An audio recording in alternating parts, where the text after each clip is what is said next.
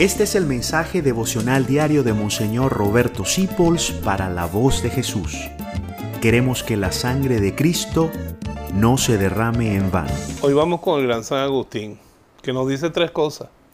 Aprueba a los buenos, tolera a los malos y amalos a todos. Nosotros no tenemos derecho de sacar a nadie de nuestro corazón. Y el mal hay que tolerarlo. A veces nos toca corregir a la persona pero no ser intolerante. El intolerante es el que descarta a la persona, el que la tira afuera. Y San Agustín, el maestro del amor, nos dice eso. Amar a los buenos, dejar que el corazón tuyo busque a los buenos, busca su compañía, busca su amistad y únete con ellos. A los malos toléralos. ¿Por qué? Porque Jesús tolera el mal en nosotros.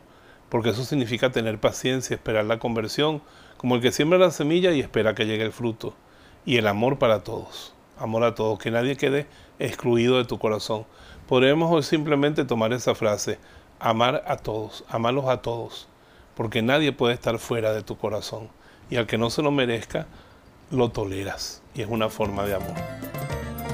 Gracias por dejarnos acompañarte.